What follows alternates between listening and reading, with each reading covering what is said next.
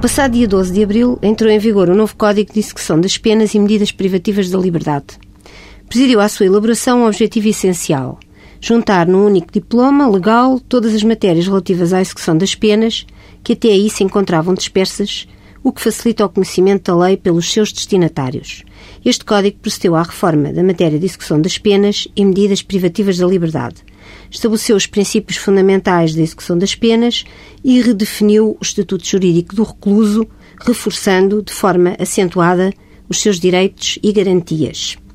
Como princípio orientador, a execução das penas deve ter lugar em condições que assegurem o respeito pela dignidade da pessoa humana, a harmonia com a Constituição, os instrumentos aplicáveis do direito internacional e com a lei.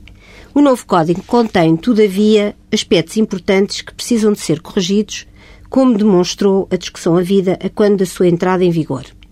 Destaca-se como aspecto mais importante o facto de se permitir que o recluso regresse prematuramente ao meio livre através da colocação em regime aberto com vigilância atenuada ou pura e simplesmente sem qualquer vigilância, regime este concedido pelo diretor do estabelecimento prisional ou pelo diretor-geral dos serviços prisionais cumprido um sexto da pena, nas penas até 5 anos de prisão, ou um quarto nas penas superiores a 5 anos de prisão. Tal significa, por exemplo, que um condenado em 5 anos de prisão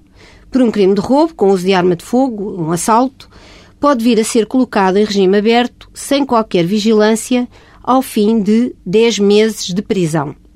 Pode ainda um condenado por um tribunal numa pena de 10 meses de prisão efetiva ser imediatamente colocado em regime aberto, com vigilância atenuada, por decisão do diretor do estabelecimento prisional, logo que dê entrada no respectivo estabelecimento. Assim se pondo em causa a decisão tomada pelo Tribunal, que ao aplicar uma pena de prisão efetiva entendeu, ponderadas várias circunstâncias, que o condenado carecia de tratamento penitenciário. Estes dois exemplos deixam bem patente a necessidade de alterar o novo Código de Execução das Penas, entrado recentemente em vigor.